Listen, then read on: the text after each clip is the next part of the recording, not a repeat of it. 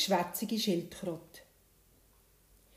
In Benares hat einmal ein König gelebt, der ist überaus geschwätzig Wenn er das Maul aufgemacht hat und angefangen hat zu reden, hat niemand anders mit ein Wort sagen. Das hätte seinem Minister gar nicht gefallen. Und er hat überlegt, wie er dem König das unkönigliche Verhalten könnte abgewöhnen.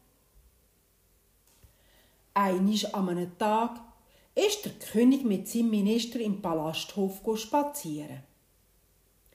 Da haben sie einen Schildkrott am Boden liegen. Der ihre Panzer ist merkwürdig in zwei Teile verbrochen Komisch, hat der König gesagt. Wie ist euch das passiert? Und er hat so seine Vermutungen gehabt und hat geredet und geredet und geredet, so dass sie seinem Minister schon die Ohren weh haben. Wo der König tief Atem geholt hat, zum Weiterreden, hat ihn der Minister schnell unterbrochen und hat gesagt, Lass, grosser König, ich weiß, wie es passiert ist. Die Schildkröte hat einisch in einem Teich gelebt, in einer Gegend vom Himalaya. Dort sind auch zwei Gänse, die im gleichen Teich, Teich ihr Futter gesucht haben. Sie haben sich mit der Schildkröte befreundet. Einisch an einem Tag haben sie zu einer gesagt, Liebe Schildkröte, jetzt fliegen wir dann gleich in unsere Heimat in die Goldhöhle vom Chitakutta-Berg. Dort ist es am schönsten auf der ganzen Welt. Ach, wenn du nur könntest mit uns kommen. Gern möchte ich euch begleiten, liebe Freunde, hat Schildkröte zur Antwort gegeben.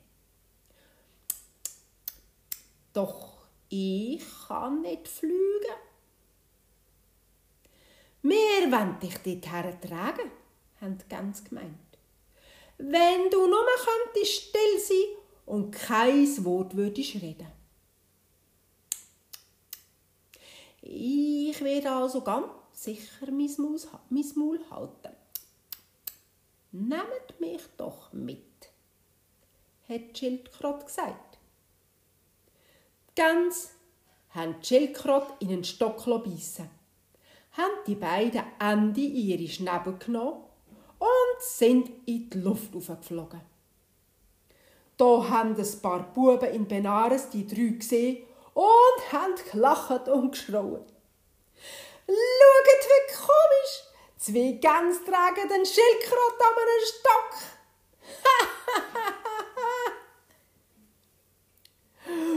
Was geht euch das an, ihr Dummköpfe? hat Schildkröte rufen.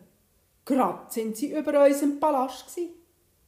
Wo die Schildkröte aber das Maul zum ersten Wort aufgemacht hat, hat sie den Stock loslassen, wo sie dran gehangen ist. Sie ist runtergefallen und ist in zwei Teile verbrochen. Der Minister hat das Erzählen beendet und hat den König angeschaut.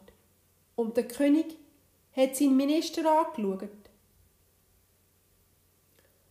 Eine schlaue Geschichte, hat der König gesagt. Und hat von dir den Weg besser überlegt, was er gesagt hat, und ist sehr sparsam umgegangen mit seinen Worten.